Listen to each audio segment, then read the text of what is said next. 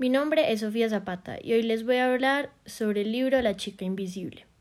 Su autor es Francisco de Paula Fernández González, Blue Jean. Nació en Sevilla el 7 de noviembre de 1978. Vivió su juventud en Carmona, allí estudió en el Colegio Salesianos y en la escuela secundaria Maese Rodrigo. Inició la universidad en la carrera de Derecho, pero en unos meses supo que no era su vocación. Se retiró, viajó a Madrid y se graduó de periodista en la Universidad Europea y se especializó en el área deportiva.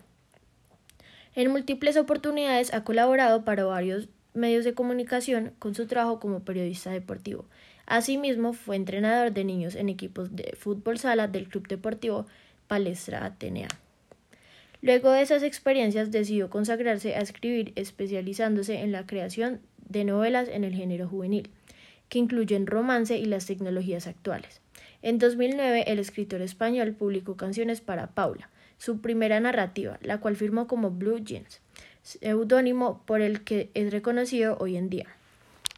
Su ópera prima dio inicio a una trilogía de romance juvenil, con el mismo nombre. El éxito de estas publicaciones hizo despegar su carrera desde entonces, ha sido tres series adicionales y su última novela independiente.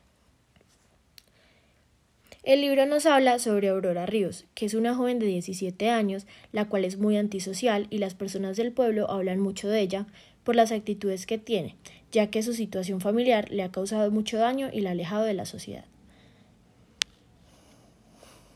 Una noche, la madre de Aurora llega a la casa y no la encuentra, y esto se le hace muy raro, ya que ella nunca sale de su casa en las tardes. La madre se preocupa mucho y la empieza a buscar hasta que al otro día la encuentra muerta en los vestuarios del colegio. Al encontrarla, la encuentra con un golpe en la cabeza y había una brújula al lado de Aurora. Julia Plaza es una compañera de clases de Aurora, la cual quiere encontrar al asesino, entonces Julia, junto a Emilio, hará hasta lo imposible por encontrarlo. las investigaciones comienzan y al asesino lo llaman el asesino de la brújula. Muchos medios de comunicación se dan cuenta de lo sucedido en el colegio y llegan a hacer un cubrimiento especial y empiezan a exagerar todo. Días después ocurre lo mismo con Patricia, la encuentran muerta en el instituto con una brújula al lado, como había pasado con Aurora. Los habitantes del pueblo empiezan a preocuparse ya que en el pueblo hay un asesino en serie.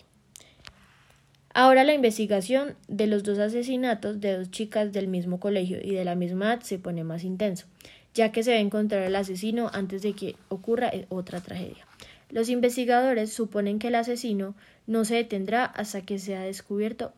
Por lo tanto, otras personas dicen que no necesariamente tiene que ser un asesino en serie o un hombre. También puede ser una mujer, y eso les crea muchas más dudas. Al final, después de muchas investigaciones, logran encontrar el asesino de la brújula, el cual es el profesor de filosofía, Jonathan Villa el cual también provoca el suicidio de Virginia, quien era la profe de matemáticas del colegio y mantenía una relación especial con Aurora.